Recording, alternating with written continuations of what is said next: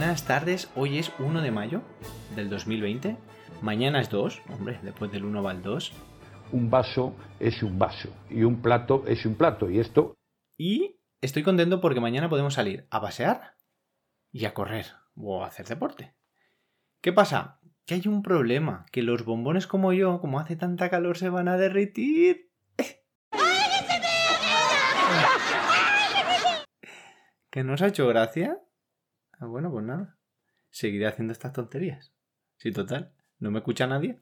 Frase célebre de Steve Jobs que dijo en algún día, no recuerdo el día, la verdad, no estaba yo presente. También se le puede decir Esteban Trabajos. Lo que pasa es que no suena igual, ¿eh? Yo no entiendo por qué las cosas en inglés suenan mejor. Unbelievable. Tú dices Michael Schumacher. Dice, ¡buah! Siete veces campeón del mundo. Ahora, ven aquí y tú di Miguel Zapatero. La que está liando Zapatero. Pues no es lo mismo. Vamos a la frase. Recordar que vas a morir es la mejor manera que conozco para evitar la trampa de pensar que tienes algo que perder. Ya estás desnudo.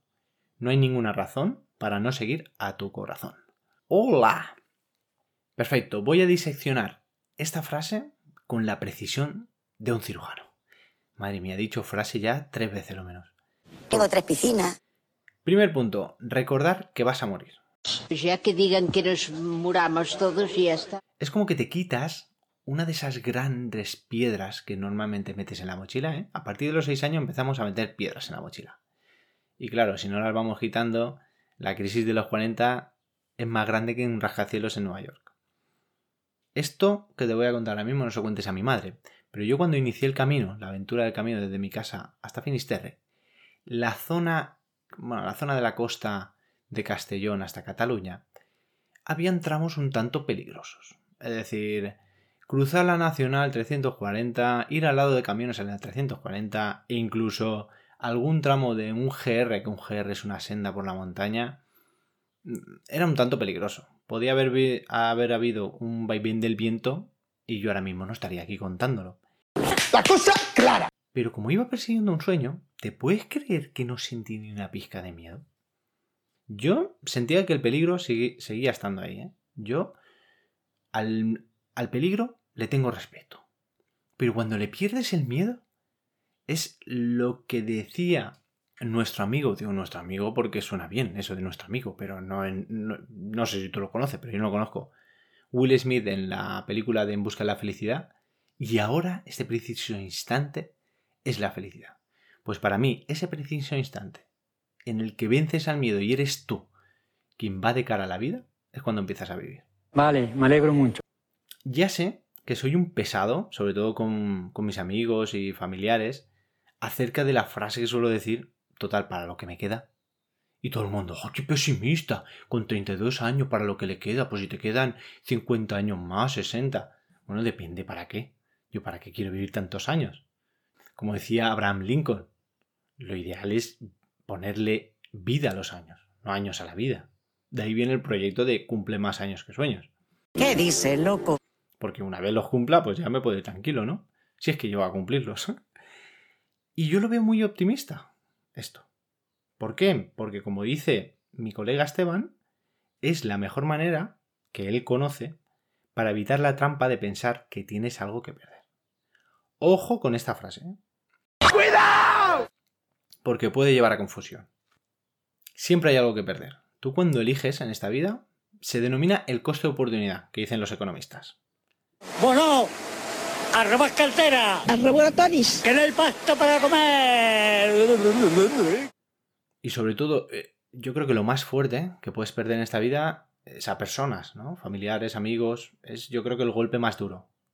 Pero a la vez entiendo el significado de esta frase. Y es que hay una trampa del miedo que te empuja a no hacer lo que de verdad persigues, lo que, lo que surge de tus adentros, de tu corazón. Cada uno le llama de la manera de tu cerebro, de tu alma, de lo que tú quieras. Pero hay algo dentro de nosotros que nos empuja a hacer algo totalmente extraordinario y que frenamos con ese miedo.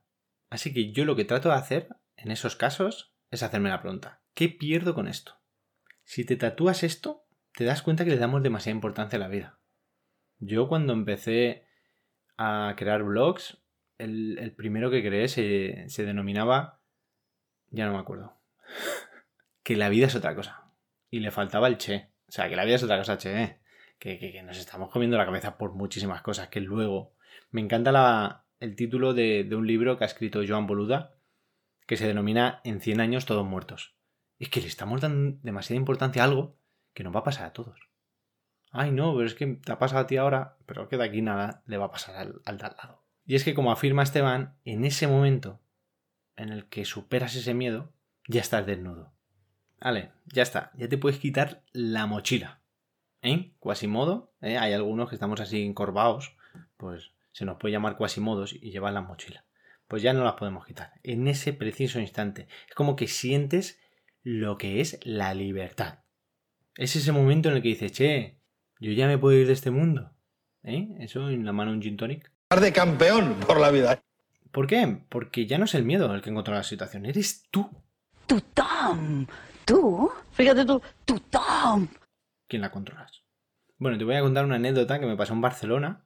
En ese momento yo me compré un libro de Risto Mejide, ahora mismo no recuerdo cuál fue, de todos, y había una presentación en la casa del libro. Allí seríamos unas 200 personas, y yo tenía claro, porque había abierto mi blog hacía unos días, tenía claro que me tenía que presentar allí, no sé, no me leía nadie. Entonces dije, bueno, esto es una gran oportunidad para con algo de ingenio hacer que tenga por lo menos uno o dos suscriptores en mi blog. ¿Qué pasó? Empieza la charla y Risto Mejide empieza que yo he venido aquí a hablar de mi libro. Bueno, se vuelve interesante la charla hasta que llega el turno de preguntas. ¿Qué pasa? Que había un altillo, entonces yo iba por arriba tratando de disimular mis nervios porque estaba aterrado Estoy un poquito nerviosa. y la gente me miraba como diciendo, ¿este qué tiene que, o sea, este que va a actuar aquí o qué va a hacer? Y yo tratando de encontrar un sitio donde me sintiera más cómodo para poder hacer la pregunta. Bueno, resumiendo, llega un momento en el que me doy cuenta de que, "Bu- pues si ya ha pasado, si ya no va a haber más preguntas, y coge Risto Mejide y dice, última pregunta, y cojo yo la escalera, me pego con tres personas y, levanto el brazo y digo, hola, ya lo hemos liado, me toca. Bueno, pues pasé de tener muchísimos nervios a sentirme muy cómodo. Y la verdad es que fue muy bien, fue muy bien. Me presenté allí, cuatro risas entre todos y ya está. A ver, tampoco conseguí nada del otro mundo, pero conseguí que no se apoderara el miedo en mí en ese momento. O sea, yo os aconsejo, bueno, os aconsejo, a mí me ha venido muy bien el ir a mil eventos en Barcelona y tratar de exponerte. En algunos momentos he hecho el ridículo de una forma exponencial. Pero bueno, me sirve mucho, sobre todo para tener un bagaje dentro de ti. Y por último, el cuarto punto, no hay ninguna razón para no seguir a tu corazón. Y aquí me pongo serio porque yo en este proyecto es lo que intento. No, no, jijiji, jajaja, no. ¿Qué nos han hecho? Es decir, ¿qué nos han hecho para pasar de tener alegría, de querer hacer locuras, de divertirnos con cualquier cosa cuando somos niños, a cuando tenemos 30, 40 años, 25, que no sabemos hacia dónde vamos, que estamos muchas veces cabreados, que vivimos en nuestros pensamientos, en nuestro ruido, y no podemos celebrar cualquier cosa que tenemos cerca. Y no te lo digo a ti que lo estás viviendo y a mí no, no, yo también. ¿Qué estamos, a- o sea, qué nos estamos haciendo a nosotros? Pues bueno, yo estoy tratando de descubrirlo, porque ya ha llegado un momento en que nos quejamos de todo, ¿eh? Es que con este pelo así yo no salgo a la calle. Es que si no hace 20 grados con el calefactor yo no estoy a gusto. La juventud está preparadísima. No sé. Hemos hecho un mundo en el cual yo creo que viajar nos va a abrir mucho la mentalidad y vamos a ver diferentes culturas y cómo se vive en diferentes sitios. Y eso nos tiene que ayudar a hacer de nuestra vida algo mucho más profundo. ¿Y por qué ocurre todo esto? Bueno, yo tengo una tesis clara y es porque no nos escuchamos. Porque no escuchamos a esa parte interior, a ese corazón que dice Esteban, a, a eso que tenemos ahí dentro que nos llama y que nos dice hacia dónde tenemos que ir y no lo escuchamos. Y ya está. Esa es la noticia. ¿Cómo? Bueno, nos vemos en el siguiente capítulo y espero que pase esta calor que yo te lo juro, ¿eh? Yo sufro muchísimo como esto. Ahora mismo estoy sudando que parezco un San Bernardo. Venga, chao.